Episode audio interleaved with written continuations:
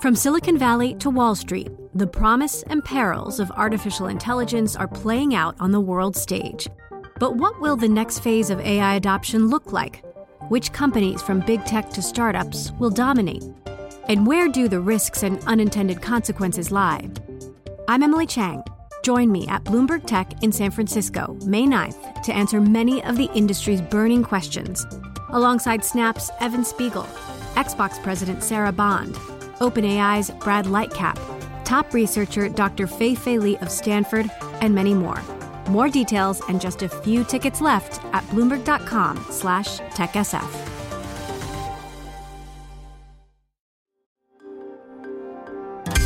Le entregamos todo lo que necesita saber para comenzar el día. Esto es Bloomberg Daybreak para los que escuchan en América Latina y el resto del mundo.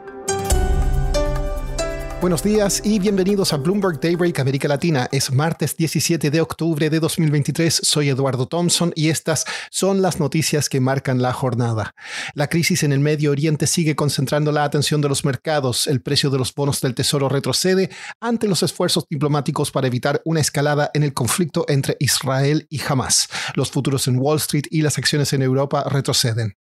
El presidente de Estados Unidos, Joe Biden, viajará el miércoles a Israel y Jordania, mientras que el canciller alemán Olaf Scholz se reunirá con el rey Abdullah de Jordania. El presidente ruso Vladimir Putin llegó a Beijing para participar en una cumbre sobre la iniciativa Belt and Road. Xi Jinping se reunirá con Putin mañana justo cuando Estados Unidos presiona a China para que la ayude a reducir las tensiones en Medio Oriente. La Cámara de Representantes de Estados Unidos está cerca de tener un nuevo líder. Jim Jordan, un cercano a Donald Trump, estaría cerca de obtener los votos necesarios, pero aún enfrenta oposición de algunos miembros de su propio partido. La Cámara no puede sesionar hasta que cuente con un líder. La gigante empresa inmobiliaria china Country Garden estaría cerca de un millonario default. La empresa no cumplió con el plazo original para el cupón de 15,4 millones de dólares de un bono el mes pasado. En otras noticias corporativas, los bancos Bank of America y Goldman Sachs reportaron resultados trimestrales que superaron las expectativas. La empresa de automóviles Rolls-Royce anunció que despedirá a cerca del 6% de sus empleados y Tesla ordenó el retiro de unos 54.000 vehículos por fallas en sus fluidos de frenos. Pasando a América Latina, en México el regulador electoral ordenó a Claudia Sheinbaum, favorita, favorita, para las elecciones presidenciales del próximo año, suspender una gira política por presunta violación de las leyes de campaña. El diario Milenio informó que el Instituto Nacional Electoral dijo que solo podría realizar eventos cerrados, ya que la ley prohíbe las campañas hasta marzo. Siguiendo en ese país, el presidente Andrés Manuel López Obrador nombró a Miguel Ángel Maciel Torres como nuevo secretario de Energía. El gobierno de Venezuela acordó reanudar las conversaciones con la oposición, lo que despeja el camino para que Estados Unidos levante algunas sanciones contra el país, incluyendo la industria petrolera. El acuerdo se firmaría hoy en Barbados. El precio de los bonos soberanos de Ecuador repuntó luego que se informara el triunfo en la segunda vuelta presidencial del candidato Daniel Novoa. Para entender más el estado de ánimo político en ese país, hablé con Stefan Kefner, corresponsal de Bloomberg News en Quito.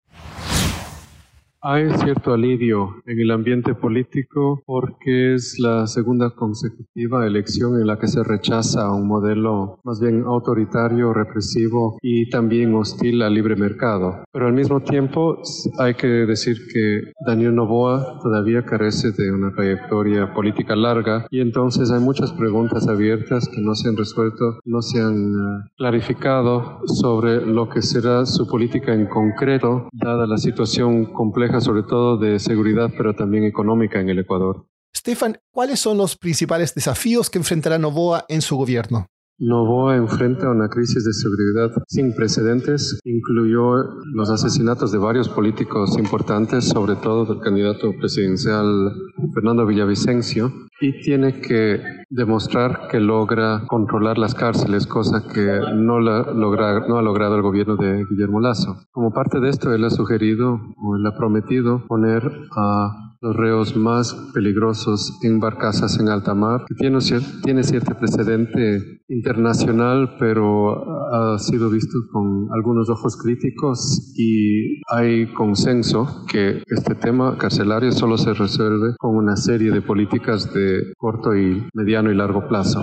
En el plano económico, podemos asumir que, como viene de una familia empresarial, está a favor del libre mercado y entiende que Ecuador necesita algunas eh, reformas macroeconómicas que él, bueno, también ha indicado eh, interés en hacer más competitivo el Ecuador y eso podría ser bastante bien visto en mercados internacionales. La pregunta es si va a lograr eso en, en la situación en la que está en el Congreso, donde no tiene una mayoría.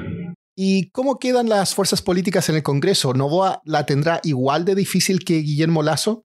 El nuevo Congreso, que también ha sido elegido bajo estas eh, elecciones sui generis, es algo distinto al anterior porque dos partidos, más bien de izquierda que de centro, Pachacutic e Izquierda Democrática, han perdido gran peso, han sido castigados por los electores y eso da un cierto giro hacia centro y centro derecha en el escenario del Congreso. Sin embargo, Novoa solo tiene el apoyo de más o menos del 10% de los diputados, entonces podría enfrentar una situación tan adversa como Guillermo Lazo, solo que ya como en su periodo terminará en 18 meses, ya en un año estaremos acercándonos a una campaña electoral que debería entonces darle, por lo menos en el próximo año, una cierta estabilidad a Daniel Novoa.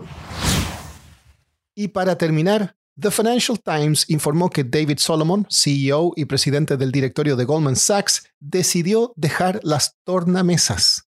Conocido por su afición de ser DJ en eventos de alto nivel, Solomon tomó la decisión ya que concitaba demasiada atención mediática. Eso es todo por hoy. Soy Eduardo Thompson. Gracias por escucharnos. Para conocer todas las noticias que necesita para comenzar el día, revise Daybreak en la app Bloomberg Professional, donde puede personalizar las noticias que desee recibir. También puede suscribirse a la versión solo audio en Spotify, Apple Podcasts o la plataforma de su preferencia. Eso es todo por hoy. Escuche de lunes a viernes Bloomberg Daybreak.